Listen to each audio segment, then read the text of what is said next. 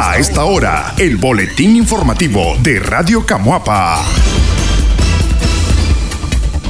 Siete equipos participarán en la Liga Municipal de Béisbol en Camuapa.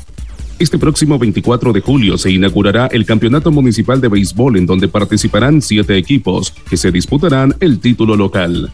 Desde hace algunos días se han realizado preparativos como la limpieza del estadio municipal. Rolando Mejía, representante del equipo Los Toros, comenta que este sería el primer año que participan con ese nombre y esperan ofrecer entretenimiento a las familias de Camuapa. La idea de nosotros no es ver esto como un negocio, es una forma de entretener, de recreación para los jugadores y los pobladores del municipio. Incluso nosotros no vamos a pagar ninguna nómina, dijo el encargado. Este sí, como te comentaba, pues es un equipo nuevo. Eh, pues surge de una pequeña iniciativa con otros jóvenes al ver que habían demasiados jóvenes y demasiada gente que se quedaba sin jugar pelota. Sabemos que el béisbol es caro, y pues sabemos que los costos están ahí, pues. Esa fue una de las iniciativas, se retiraron unos equipos, pues ahí de ahí nace la iniciativa y las expectativas pues son ir a recrearnos, mantener la mente entretenida, dice que mente sana, cuerpo sano. Entonces, ¿qué más, qué más, este, eh, cómo te quisiera decir, más meritorio pues que ir a, ir a jugar béisbol, salud y que te va a recrear mentalmente. Mejía considera que en todo inicio se presentan dificultades, principalmente en el tema económico, porque prácticamente comenzarán sin recursos. Nos hemos preparado gracias a la contribución de algunos amigos. Compramos pelotas de segunda y ahora lo que tenemos en proyecto es invertir en unos dos bates, enfatizó el representante del equipo. Mira, como todo, siempre hay dificultades. Por lo menos en el caso de nosotros, pues un equipo nuevo, eh, en el caso compramos desde cero, no contábamos ni con bate, ni con pelota, ni con el arreglo de catcher. La cosa es que nosotros fuimos a la comisión y dijimos, nosotros vamos a sacar un equipo, sin contar con nada, pero allí pues gracias a Dios se han, sumado amigos, eh, nos han facilitado algunas cosas, no en su totalidad regaladas, pero sí eh, con precios, precios módicos. Entonces ahí vamos arrancando, ahí nos consiguieron ahí unas cuantas pelotas de segunda precios módicos lo que son utilajes del catcher precios módicos y pues ahorita tenemos el proyectito en lo que es comprar unos, unos bates. Recientemente, el presidente de la Comisión Municipal de Béisbol, Oscar Lanusa, dijo que se realizarán algunos trabajos en el estadio municipal para mejorar las condiciones en el comienzo de la liga local. Ahorita vamos a limpiar el cuadro. También se van a pintar las instalaciones con el objetivo de tener más o menos presentable la estructura del estadio, declaró el responsable. Según el calendario establecido por la Comisión Municipal de Béisbol, se utilizarán al menos tres campos de juego y el día de la inauguración únicamente jugarán seis de los siete equipos inscritos. El boletín informativo. Ubicación de la barrera en estadio municipal podría definirse en agosto. El Consejo Municipal de Camuapa definirá la utilización del estadio como barrera municipal durante las fiestas patronales de este año en la sesión ordinaria del mes de agosto algunos concejales aprueban que el local deportivo sea ocupado como redondel. El concejal Crescencio Flores expresó que personalmente no se opone a esa decisión siempre y cuando se invierta parte de las ganancias en el estadio. Mi propuesta es que se invierta parte de las ganancias de las fiestas patronales, por ejemplo, en la nivelación adecuada del campo, en la reparación del techo, considera el miembro del consejo. Flores agregó que comprende la preocupación de los deportistas del posible deterioro de las instalaciones del estadio, pero que no hay otra opción más viable donde ubicar la barrera. La concejal Rosalina Robleto incluso cuestionó sobre si la alcaldía no ha invertido recursos públicos en el estadio municipal. Bueno, yo quisiera saber si la alcaldía no ha invertido presupuesto en ese local porque ese es el argumento que se ha utilizado en la calle, afirmó la funcionaria. La alcaldesa de Camoapa, Gretchen Martínez, recomendó a los miembros del Consejo Municipal presentar otras opciones y discutirlas en la próxima sesión ordinaria del mes de agosto. Al Consejo le corresponde decidir sobre la ubicación de la barrera en el estadio municipal. El boletín informativo. Faltan políticas municipales que integren las necesidades de los jóvenes de Camuapa. Una de las grandes debilidades de la actual administración municipal fue la falta de políticas locales encaminadas a mejorar las condiciones de empleo o educación para los jóvenes. Según las personas consultadas, durante estos cuatro años hicieron falta programas de becas o incentivos a pequeños emprendedores. El sociólogo y pequeño empresario camuapeño Juan Gabriel González señala que, aunque desconoce las cifras de presupuesto durante esta administración, hubo poca asistencia a ese sector de la población.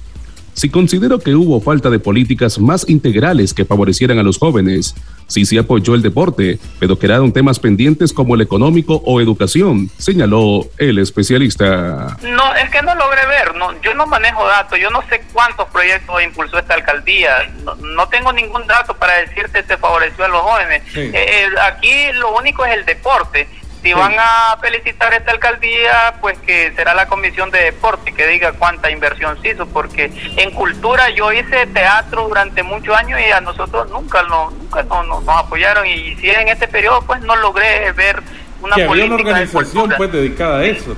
Sí, no, no logré ver porque a, los jóvenes se, se les se les apoya en becas de estudio, se les apoya en la promoción del, del, arte y la cultura como espacios de recreación y de fomento, eh, se les apoya el emprendimiento joven. Eh, yo no logré ver, a mí me invitaron a una feria, pero la verdad es que uno va a esa feria a perder el tiempo porque uno mejor eh, está trabajando en su casa. Pues no, participar en una feria no es promover no es promover más si tienes una feria mal organizada donde tenés que pagar un toldo, todos los de ahí ya va generándote gasto. Vos, pues, yo creo que si verdaderamente hay una política de fomento del empleo o fomento del emprendimiento es hacer conexiones con, con estructura más amplia. Por ejemplo, Claro, Claro está financiando eh, a los emprendedores, las empresas así, pues, pero debería ser la municipalidad que lidera a través de una oficina que, que contribuye. yo en ese sentido, pues yo soy crítico con la municipalidad a pesar que no manejo datos. Me disculpan las autoridades si estoy siendo demasiado severo con ellos, pero no, no logré ver yo. González, quien durante años trabajó el tema de la juventud a través de la Asociación para el Desarrollo Integral de la Niñez y la Adolescencia, reiteró que esta administración dedicó sus esfuerzos a modificar impuestos y hacer constantes inspecciones a los negocios.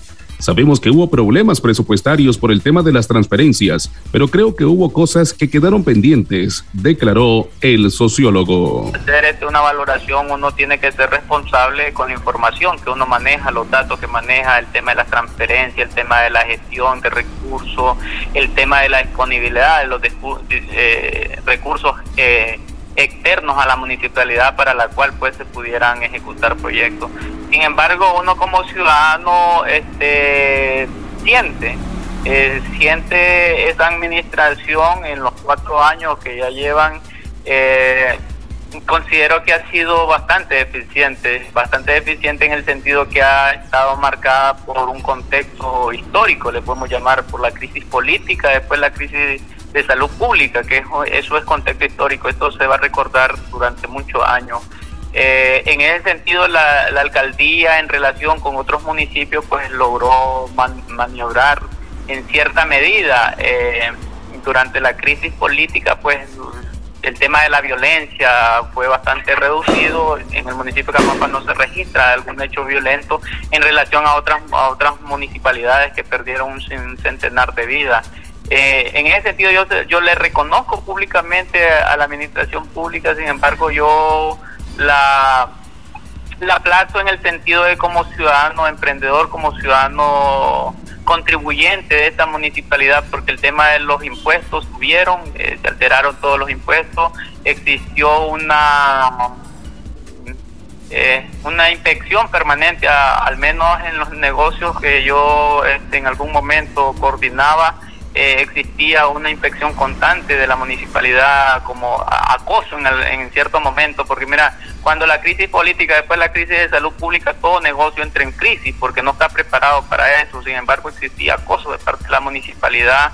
Eh, un acoso permanente con la alteración de los impuestos, con el tema de los rótulos, eh, eh con el cumplimiento que uno como ciudadano tiene que hacer, es lógico, ¿verdad? Que uno lo tiene que hacer, pero acordarse que estamos manejando un contexto de, crisis y en ese sentido sí, eh, existió acoso. El joven Jackson Martínez fue consultado acerca del tema e indicó que desconoce sobre esa situación porque considera que los adolescentes tienen otros intereses.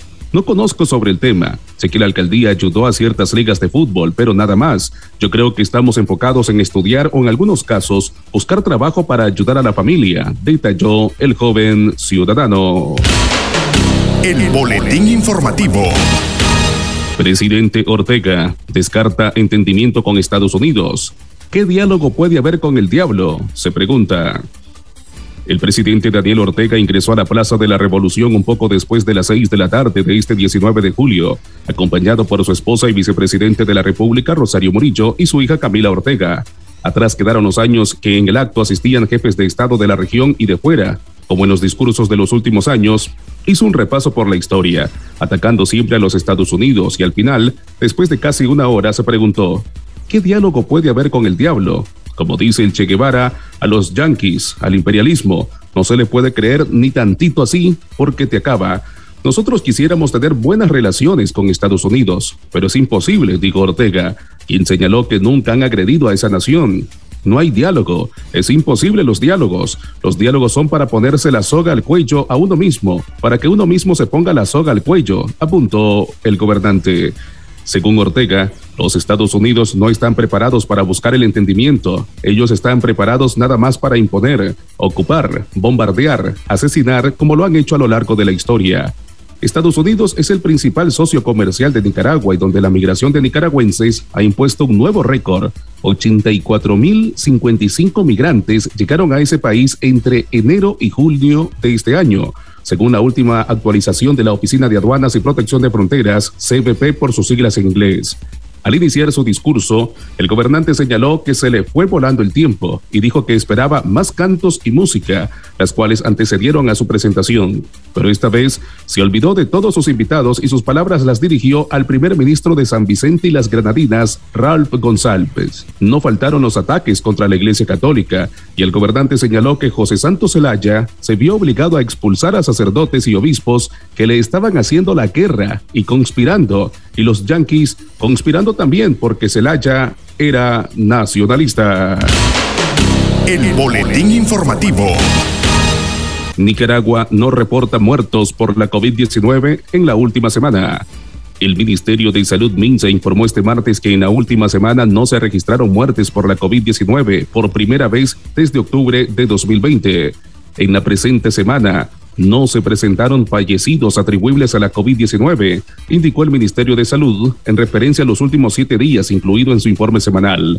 Hasta el pasado martes, el MINSA había reportado un acumulado de 245 muertos por la COVID-19 y 19.175 casos confirmados desde que la pandemia alcanzó Nicaragua en marzo de 2020. Aunque el número de fallecidos por la COVID-19 se mantuvo igual que la semana pasada, las autoridades detectaron 36 nuevos casos para totalizar 19.211 infecciones bajo la situación de pandemia en Nicaragua. Según el MINSA, desde octubre de 2020, la pandemia había quitado la vida a una persona cada semana de manera constante, las cifras oficiales contrastan con las del Observatorio Ciudadano COVID-19, una red de médicos independientes que da seguimiento a la pandemia, que hasta el pasado día 13 reportó 6.006 fallecimientos por neumonía y otros síntomas relacionados con el coronavirus, así como 32.650 casos sospechosos de contagio, datos que el gobierno desconoce.